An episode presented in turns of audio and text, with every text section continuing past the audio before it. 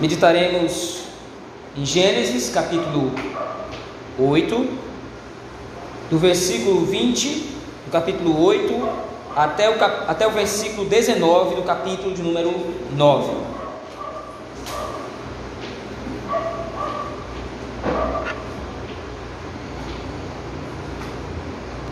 Assim diz o texto da palavra do Senhor. Levantou Noé um altar ao Senhor, e tomando de animais limpos e de aves limpas, ofereceu holocausto sobre o altar.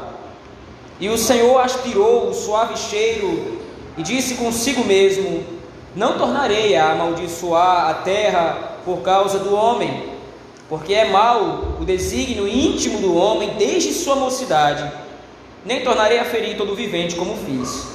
Enquanto durar a terra, não deixará de haver sementeia e ceifa, frio e calor, verão e inverno, dia e noite.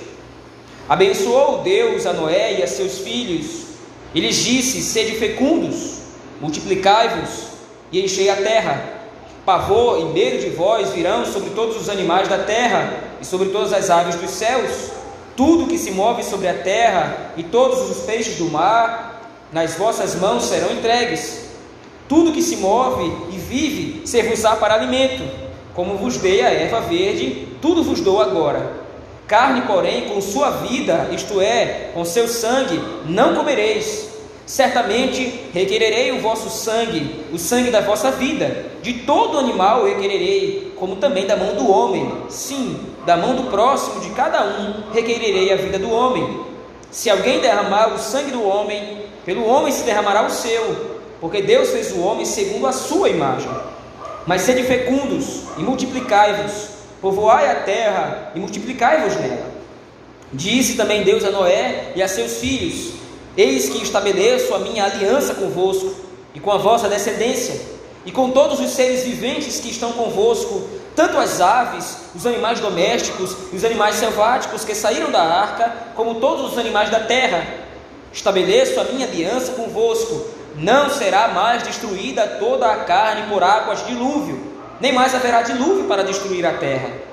Disse Deus: Este é o sinal da minha aliança que faço entre mim e vós, e entre todos os seres viventes que estão conosco, para perpétuas gerações. Porém nas nuvens o meu arco será por sinal da aliança entre mim e a terra. Sucederá que quando eu trouxer nuvens sobre a terra e nelas aparecer o arco, então me lembrarei da minha aliança, firmada entre mim e vós e todos os seres viventes de toda a carne, e as águas não mais se tornarão dilúvio para destruir toda a carne.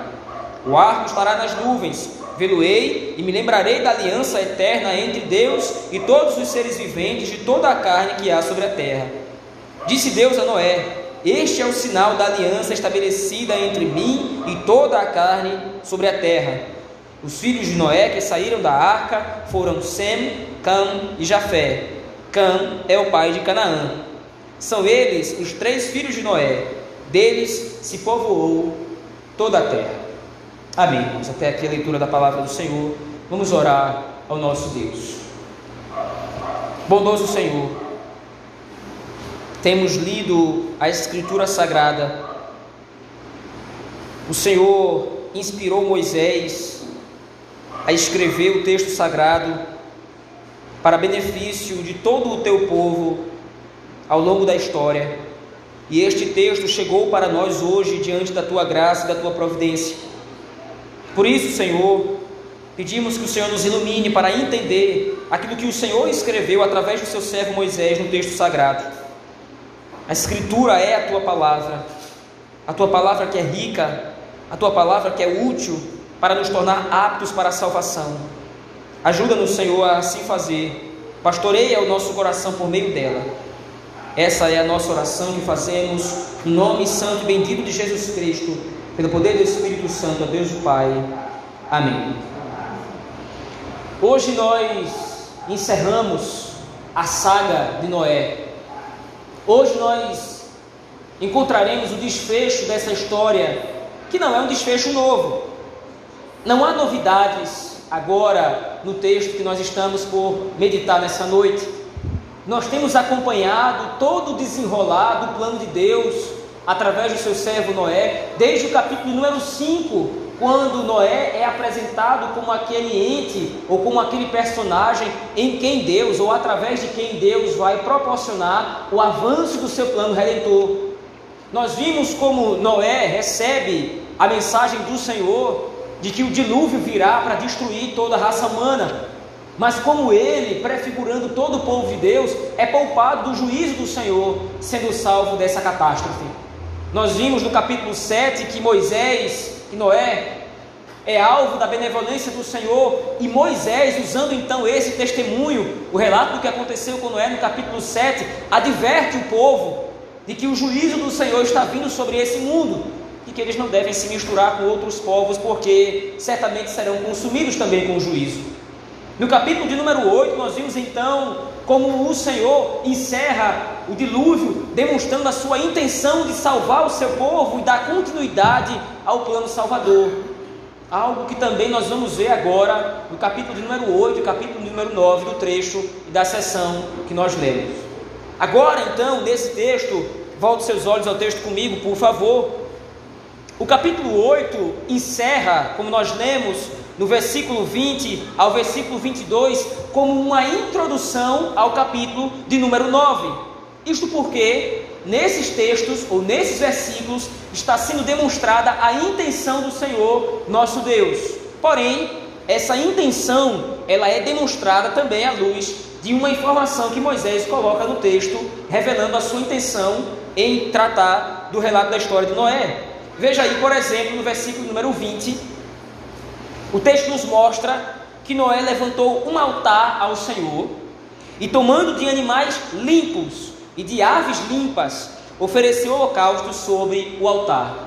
A informação que Moisés coloca nesse texto, mais uma vez, como nós sabemos bem, não é uma informação leviana, ou não é uma informação sem, sentido. Quando Moisés caracteriza os animais aqui como animais limpos, muito provavelmente ele tem em mente aquilo que será estabelecido como uma lei levítica do sacerdócio e dos holocaustos que será estabelecido pelo Senhor no livro do Êxodo. Então Moisés está fazendo um adiantamento da lei dos sacrifícios que será promulgada no livro seguinte, no livro do Êxodo. Moisés está chamando a atenção que, diante do favor do Senhor, ou antes de o favor do Senhor ser derramado sobre o seu povo, antes disso é oferecido um sacrifício. Noé pega animais limpos, animais que não eram considerados impuros, e oferece ao Senhor nosso Deus. Qual é o ponto em questão? Noé agora demonstra o favor do Senhor, a graça do Senhor, nosso Deus, que é ministrada mediante sacrifício. O que aconteceu no relato do dilúvio não foi simplesmente mais um episódio em que Deus demonstrou o seu grande poder sobre a criação. Nós sabemos bem que o episódio do dilúvio é um demonstrativo da ação redentora de Deus, ou redentiva de Deus. Deus está salvando o seu povo, ao passo que também está condenando o ímpio.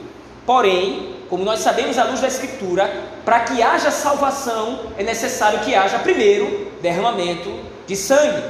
Para que o pecado seja expiado, para que o pecado seja coberto, é necessário então que haja um sacrifício é necessário que haja um holocausto. Porém, esse holocausto ele é diferente daquele holocausto que é oferecido por Deus no capítulo número 3, quando ele retira a pele do cordeiro para cobrir Adão e Eva, e é também diferente da oferta que é oferecida por Abel no capítulo de número 4. As ofertas queimadas consistiam, em primeiro lugar, para agradar, ou tinham como objetivo agradar o Senhor Deus, tendo em vista o pecado de alguém. Alguém cometeu um pecado, alguém cometeu uma transgressão, então não vai ser oferecido somente o cordeiro em sacrifício, ele não vai ser imolado, ou seja, a sua garganta não vai ser cortada, o cordeiro terá de ser queimado. A ideia é de que através da queima do sacrifício, o cheiro suba até o Senhor, que então vai receber aquilo como um apaziguamento da sua ira. E é exatamente o que acontece no texto seguinte, veja aí o versículo número 21. E o Senhor aspirou o suave cheiro. Mais uma vez, nós precisamos entender que o sacrifício em si não agrada a Deus. Deus não tem prazer em derramamento de sangue. Deus não tem prazer em sangue de bodes ou de carneiro. O ponto é: o sacrifício aponta para algo futuro que vai acontecer. O oferecimento, a queima do sacrifício, a queima do cordeiro aqui aponta para o sacrifício de Cristo que será feito futuramente, e esse sacrifício sim perdoa os pecados. Então, mediante aquilo que Noé está fazendo, Deus usa aquele contexto, Deus usa aquela ação para apontar para o sacrifício do Messias que virá depois. Então, Deus, tendo em vista o seu plano redentor e sabendo que Cristo seria oferecido porque ele determinou assim, tendo enviado o Messias para se sacrificar no lugar do seu povo, aspira o cheiro suave desse holocausto tendo em vista que o seu plano redentor é que está sendo exibido aqui, está sendo demonstrado através de Noé. Porém, é mediante o aspirado cheiro suave deste sacrifício que o Senhor declara a sua intenção, que não é revelada em primeiro lugar ou de primeira mão a Noé. A intenção do Senhor de firmar uma aliança com Noé vai ser revelada no capítulo 9, como nós veremos a seguir. Mas a intenção do Senhor já é demonstrada aqui de maneira secreta. Somente o autor do texto e Deus sabem dessa informação. Veja o texto, por favor. E o Senhor Deus, e o Senhor aspirou o suave cheiro e disse consigo mesmo, ou seja, ele ainda não revelou isso a Noé: Não tornarei a amaldiçoar a terra por causa do homem. E qual é o motivo? Porque é mau o desígnio íntimo do homem desde a sua mocidade. Mesmo diante da iniquidade dos homens, mesmo diante da rebelião dos homens, o Senhor Deus aqui está se autocomprometendo em não destruir a humanidade, tal como ele fez através do dilúvio. Porém, versículo 22: Enquanto durar a terra, não deixará de haver sementeira e ceifa, frio e calor, verão e inverno, dia e noite. A intenção apresentada pelo Senhor aqui, ao qual ele revelará a Noé em seguida, é de manter a criação no seu devido estado, até que todo o plano do Senhor seja devidamente executado e se cumpra. O dilúvio, então, não é a redenção final de Deus, é isso que o texto nos mostra. O dilúvio é uma referência o dilúvio é uma estrutura que aponta para o que o Senhor fará de maneira maior e de maneira melhor no futuro com Cristo. O dilúvio não promoveu a libertação do pecado do homem. O dilúvio não promoveu a purificação na natureza do homem, na natureza do povo eleito do Senhor. O dilúvio, as águas do dilúvio, não lavou, não lavaram o coração dos eleitos do Senhor. Apesar do Senhor Deus ter desprendido, apesar do Senhor Deus ter aberto as comportas do céu e ter feito chover copiosamente sobre a terra, ao ponto de destruir todos os seres humanos, exceto Noé e a sua família que estavam a salvo na arca, mesmo o Senhor Deus demonstrando todo o seu poder, controlando a criação, derramando juízo sobre os homens, esse ato é só um ato referencial. Ele não é o ato final de Deus. O ato final do Senhor deverá ainda acontecer quando o coração do justo será purificado, não pelas águas do dilúvio, mas pelo sangue do Messias.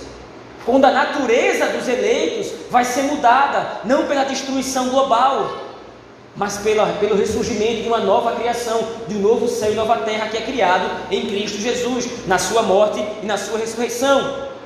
Mas até que Cristo venha, até que o Messias apareça, toda a criação vai ser mantida intacta, tal como nos dias de Noé. Assim será até a volta de Cristo. Qual é o ponto, qual é o ponto em questão no texto? Qual é a informação que Moisés está passando para o povo de Israel aqui? De que o Senhor está se comprometendo, que o Senhor Deus se comprometeu em manter o seu povo a salvo até que o Messias venha e complete a obra da redenção. Israel está peregrinando no deserto, está sofrendo, porque está peregrinando no deserto, numa terra escaldante. Apesar de o Senhor Deus promover a proteção do sol durante o dia com a nuvem, e a proteção do frio com a coluna de fogo durante a noite. O povo de Israel está sofrendo no deserto. É uma peregrinação longa, principalmente tendo em vista o pecado do próprio povo de Israel, que estendeu ainda mais o tempo da peregrinação. O que deveria durar três dias, da terra do Egito até Canaã, passa a durar 40 anos, por causa da maldade e rebeldia do povo. Mas o ponto em questão é que apesar de o povo de Israel ter quebrado a aliança do Senhor, apesar de o povo de Israel ter sido incrédulo para com Deus, isso não alterou o compromisso do próprio Deus em sustentar e manter o seu povo durante a peregrinação no deserto. A fidelidade de Deus permanece intacta. O Senhor se comprometeu em manter a criação em todas as suas condições. A exemplificação aqui do frio e do calor, da sementeira e da ceifa, do verão e do inverno, representam todas as condições da criação. E o Senhor está se comprometendo em mantê-las até que o Messias venha e até que o último eleito abrace o Evangelho. Nós não podemos deixar de fazer aqui o paralelo com a igreja do Senhor hoje. Afinal de contas, nós também estamos numa peregrinação. Apesar de o Senhor providenciar tudo para o nosso sustento, assim como providenciou a nuvem e a coluna de fogo no deserto, assim como o Senhor providenciou o maná e as codornizes, a água que brotou da rocha, assim como o Senhor sustentou o seu povo no passado, assim o Senhor sustenta a sua igreja hoje.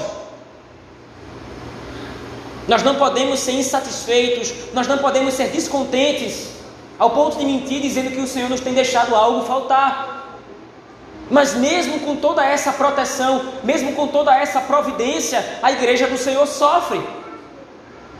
A igreja do Senhor sofre os maus tratos de um mundo caído. A igreja do Senhor sofre com a inimizade dos que estão em rebelião contra o Senhor. De várias maneiras, o povo de Deus, a igreja do Senhor, tem sofrido as agruras de um mundo caído, de um mundo deturpado. O que é que sustenta a fé da igreja? Tudo vai estar no seu lugar até que Cristo retorne. Nós acompanhamos a sede de depravação do mundo. A igreja do Senhor assiste dia após dia a maldade crescer e se proliferar no coração dos homens. A igreja do Senhor contempla dia após dia o quanto o homem é perverso e o quanto o homem é mau.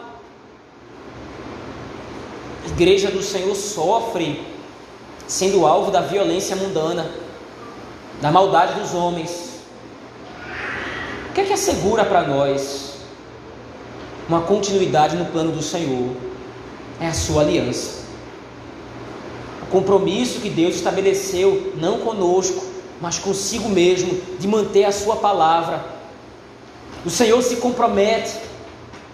O Senhor estabeleceu uma relação de compromisso. O Senhor entrou numa aliança, firmou um pacto com o seu povo. E quais são os termos desse pacto? Quais são os termos dessa aliança? Subsistência e providência até o retorno de Cristo. Mas veja, o texto continua agora adentrando o capítulo número 9. Então, a intenção do Senhor, que residia no capítulo 8, versículos 21 e 22, agora é explicitada, agora é revelada para Noé no capítulo número 9. E o Senhor então agora vai falar com o seu servo. Veja aí o versículo 1 do capítulo número 9. Abençoou Deus a Noé e a seus filhos e lhes disse: Sede fecundos, multiplicai-vos e enchei a terra nós já vimos isso, é a estrutura da recriação. As palavras que foram ditas para Adão, no capítulo de número 1 e no capítulo de número 2, elas são repetidas para Noé. A intenção de Deus é então de fazer com que a criação torne ao estado inicial de perfeição. Porém, como nós temos visto aqui, por exemplo, nas aulas de escola dominical, para que uma aliança seja firmada e seja estabelecida, é necessário que Deus decrete uma ordem para que o povo siga. E a ordem vem então aí no capítulo de número 4, no versículo número 4, aliás. Carne, porém, com sua vida, se nós voltarmos no versículo 3, fica mais claro, tudo que se move e vive, sobre a terra, serve-usar para alimento. como vos dei a erva verde, tudo vos dou agora. Carne, porém, com sua vida, isto é, com seu sangue, não comereis. Certamente requererei o vosso sangue, o sangue da vossa vida, de todo animal o requererei, como também da mão do homem. Sim, da mão do próximo de cada um requererei a vida do homem. E então no versículo 6 é decretada a pena capital. Se alguém derramar o sangue do homem, pelo homem se derramará o seu. E qual é a justificativa para isso? Porque Deus fez o homem segundo a sua imagem. O sangue na Escritura tem um simbolismo muito vivo. O povo de Israel foi proibido de comer sangue, como nós vemos à luz do livro de Levítico. O povo de Israel foi proibido de comer a carne com sangue. Qual é o ponto? A vida está no sangue. Por que, que a vida está no sangue? Porque é o sangue que vai ser derramado. Sangue será derramado para promover o perdão dos pecados. Então vocês vão respeitar esse simbolismo. O ponto em questão, agora, o símbolo, o ponto, da, o ponto central da aliança que o Senhor Deus estabelece com Noé é o impedimento de que se derrame sangue. Todo aquele que derramar sangue vai, vai ser morto. E qual é o ponto em questão? O único que tem poder de dar vida e de tirar a vida é o Senhor Deus. O dilúvio é um exemplo disso. O Senhor enviou o dilúvio e destruiu a raça humana e destruiu a humanidade. Então, da mesma forma como o capítulo 1 do livro de Gênesis expõe a soberania de Deus, o Senhor está expondo sua soberania agora no capítulo de número 9, nos versículos de 4 a 6. No capítulo número 1, Moisés decretou ou revelou que Deus ele é soberano através da criação do cosmos, através da criação do universo. O mesmo Deus agora é revelado como soberano através da pena capital. Se alguém derramar o sangue de outro homem, o seu sangue vai ser derramado também, porque somente Deus tem o direito de tirar a vida, somente Deus tem o direito de exercer, exercer juízo. Deus foi aquele que decretou o dilúvio, porque somente Deus concede vida, somente Deus dá vida. Por que, que nós não matamos como as outras nações fazem? Era o que o povo de Israel questionava. As outras, as outras nações, elas matam. Por que nós não tiramos a vida dos outros? A explicação de Moisés é simples: que somente a Deus pertence o dar ou tirar a vida. Somente a Deus pertence a vida.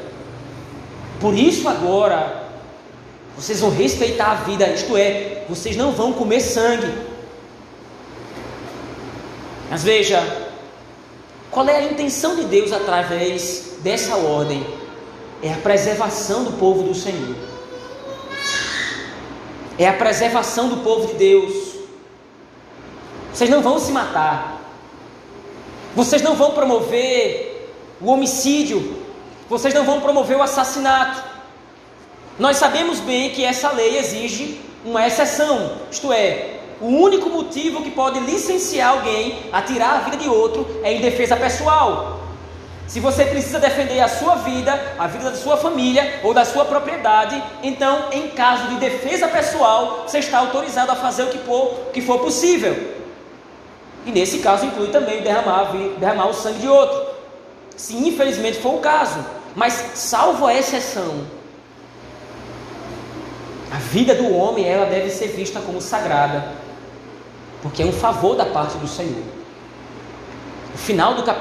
o final do versículo 6 expõe exatamente isso. Veja aí o texto. Qual é a razão para não se tirar a vida de outro? Porque Deus fez o homem à sua imagem. A partir então desse ponto, a partir do versículo número 8, o Senhor Deus enfatiza o estabelecimento claro agora da aliança com toda a humanidade, com toda a criação, melhor dizendo, Veja aí o versículo de número 9. Eis que estabeleço a minha aliança convosco, e com a vossa descendência, e com todos os seres viventes que estão convosco, tanto aves, os animais domésticos e os animais selváticos que saíram da arca, com todos os animais da terra. Estabeleço a minha aliança convosco, não será mais destruída toda a carne por águas de dilúvio, nem mais haverá dilúvio para destruir a terra. Aqui nós vemos a demonstração da misericórdia do Senhor sobre os eleitos de Deus. E no mesmo texto, nós encontramos a paciência do Senhor para com os ímpios. A aliança que o Senhor Deus firma com Noé beneficia justos e injustos. A aliança que o Senhor Deus estabelece com Noé beneficia os eleitos do Senhor, os descendentes da mulher e os filhos da serpente, porque Deus está se comprometendo em não mais destruir a criação, em não mais destruir a raça humana. Mas isso tem implicações diferentes para ambos os grupos. Nós temos visto que no mesmo ato da parte do Senhor, Deus pune o ímpio e salva o justo. E da mesma forma, a aliança que o Senhor Deus está estabelecendo com Noé aqui beneficia o justo e prejudica o ímpio. Como prejudica?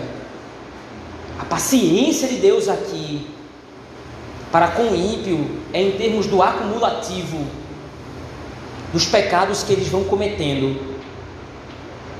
O Senhor está se comprometendo em ser paciente.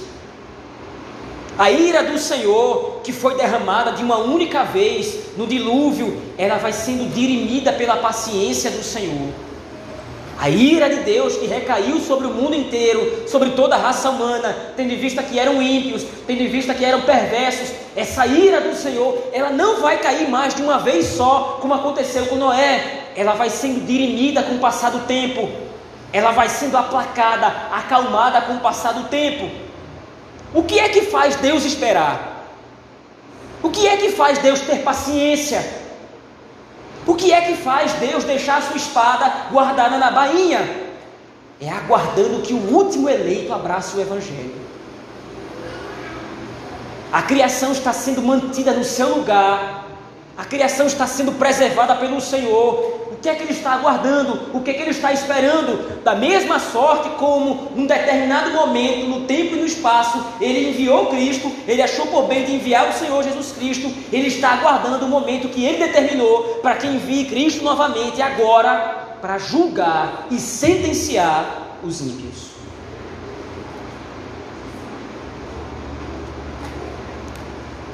Veja, o Evangelho é assim.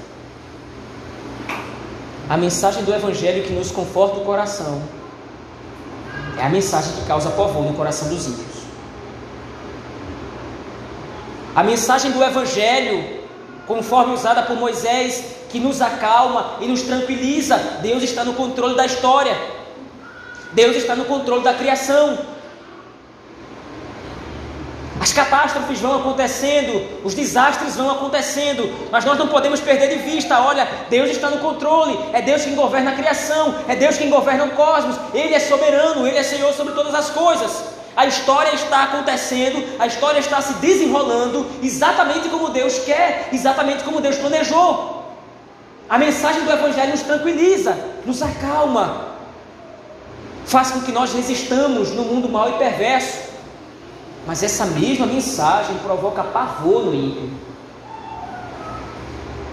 Porque dia após dia ele vive sob a sentença de Deus de que o irá destruir. Dia após dia, a criação lhe serve como um aviso. Nós olhamos para a criação e nós obtemos conforto da parte do Senhor. O mundo é o mesmo desde quando eu nasci. O mundo é o mesmo desde quando os meus avós nasceram até o dia de hoje. O mundo é o mesmo desde Noé até o dia de hoje. E não será diferente de hoje até o dia de Cristo. Mas quando o ímpio olha para a criação, ele deve ver o pavor do Senhor, do juízo iminente que virá e como não bastasse essa revelação externa, e como se não bastasse essa revelação exterior, veja a continuação do texto, no estabelecimento agora do sinal da aliança, no versículo número 12. Disse Deus: Este é o sinal da minha aliança que faço entre mim e vós, e entre todos os seres viventes que estão convosco, para perpétuas gerações. Porém, nas nuvens do meu arco será por sinal da aliança entre mim e a terra Sucederá que quando eu trouxer nuvens sobre a terra e nelas aparecer o arco, Então me lembrarei da minha aliança, firmada entre mim e vós, e todos os seres viventes de toda a carne, e as águas não mais se tornarão em dilúvio para destruir toda a carne. O que nós chamamos de arco-íris é um lembrete do compromisso do Senhor. O arco de Deus está posto em descanso. O guerreiro está em repouso.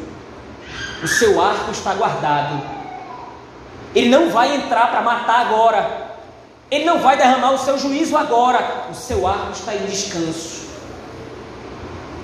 Mas o arco do guerreiro não vai permanecer assim para sempre. O arco do justo juiz, do supremo rei de toda a terra, não vai permanecer em repouso para sempre. Uma hora ele será usado. Isso demonstra o seu favor para conosco. Nós que não éramos povo de Deus, agora somos povo do Senhor. O arco-íris nas nuvens não é um fenômeno meteorológico qualquer. O arco-íris nas nuvens não é somente mais uma ocorrência da criação. O arco-íris nas nuvens é usado por Deus para demonstrar o seu favor e a sua misericórdia sobre os eleitos do Senhor e a sua ira sobre os ímpios que se rebelam contra ele. Assim a história segue o seu fluxo. Assim a história segue o seu progresso. A aliança com o Senhor estabelecida entre ele e Moisés e Noé, conforme demonstrada por Moisés, aponta que o Senhor está no controle da história. Aponta que o Senhor, muito mais do que nós, está interessado em glorificar o seu nome o que é exigido do povo do Senhor, mais uma vez, conforme nós temos visto ao longo do texto, é paciência.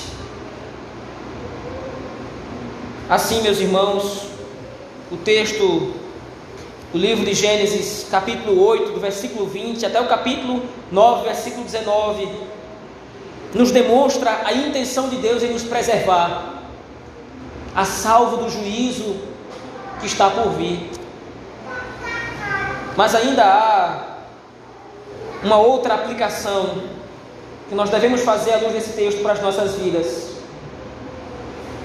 Se nós confiamos, se nós temos fé que dias melhores virão, essa confiança ela tem origem na promessa pactual de Deus com Noé e com todos nós, com toda a criação. Muitas vezes nós olhamos para as mídias, nós olhamos para telejornais, nós vemos as notícias na internet, e como disse anteriormente, nós vamos vendo o quanto o mundo está depravado e corrompido, e como isso parece que vai crescendo sem controle nenhum. E muitas vezes parece que a intenção dos homens é provocar um pânico mesmo, A intenção dos homens muitas vezes é provocar o, caos, a desordem, para que nós confiemos nos próprios homens, ao invés de confiarmos no Senhor nosso Deus. Veja, o mundo está em desordem, o mundo está em caos, o mundo está em desequilíbrio, a violência cresce, doenças novas surgem a todo momento.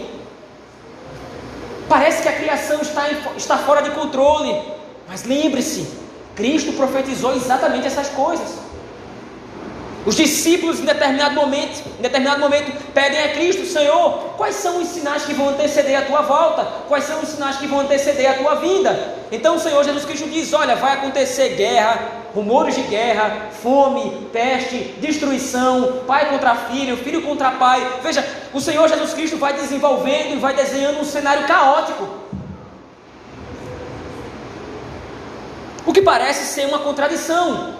Se o Senhor Jesus Cristo vai voltar, se Ele vai estabelecer o novo céu e nova terra, por que os sinais não são positivos? Olha, vai acontecer uma grande paz. O mundo vai estar em ordem, não vai haver mais fome, não, haver não vai haver mais doença, então eu vou voltar. Não! o mundo vai se perdendo e se degenerando. O mundo vai se acabando, o mundo vai falindo, o mundo vai ruindo. A estrutura mundana, o sistema político, o sistema cultural, o sistema socioeconômico, essas coisas vão se destruindo, essas coisas vão se degenerando, porque é próprio do mundo se perder. Mas onde parece haver caos, onde parece haver desordem, onde parece haver descontrole, tudo caminha exatamente de acordo com os planos do Senhor. Estranho isso. Enquanto o mundo chora, a igreja ri. Enquanto o mundo chora, enquanto o mundo se desespera, a igreja se acalma. Parece uma contradição de termos. Mas qual é a esperança da igreja? Tudo isso vai passar. E o novo céu e nova terra, onde habita a paz e a justiça, vai raiar. A violência mundana, a corrupção do coração dos homens, tudo isso vai ter fim. Para que se inicie uma nova criação. No capítulo 9 do livro de Gênesis, Noé sai da arca. E o que ele encontra é um mundo novo Noé sai da arca com toda a sua família e o que eles encontram, o que eles se deparam é que o cenário anterior era de caos, dilúvio, as águas sobre a terra, destruição por toda parte, a morte varreu a raça humana, a morte varreu toda a criatura, mas agora, quando Noé sai da arca, o que ele encontra é tudo no seu dever.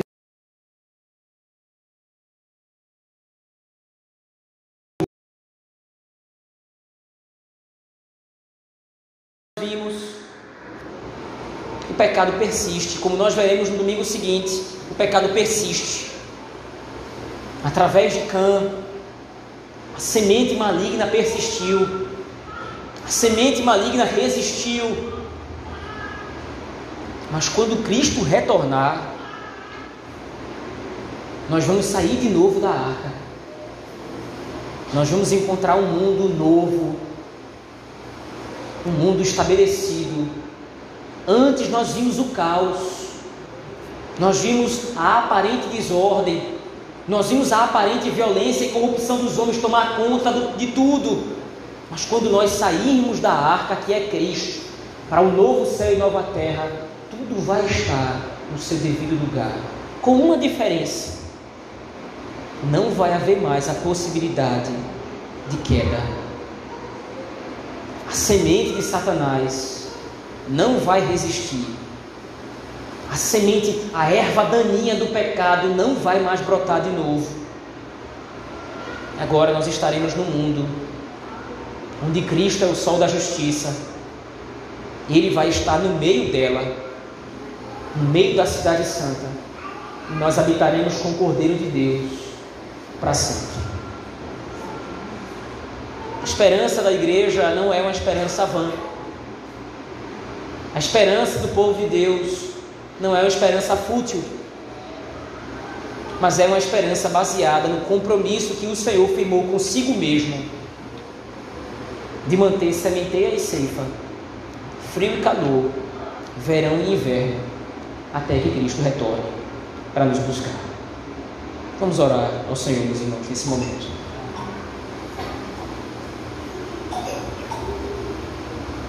Ó Deus,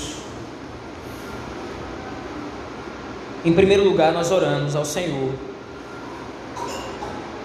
porque através do teu servo Moisés, nós recebemos o testemunho da Escritura de que as tuas intenções é de nos manter a salvo no mundo corrompido, no mundo que se perde, no mundo que se degenera, no mundo que se afunda em seus próprios pecados, a igreja do Senhor vai resplandecendo, a igreja do Senhor vai crescendo, a igreja do Senhor vai sendo mantida a salvo, preservada do mal.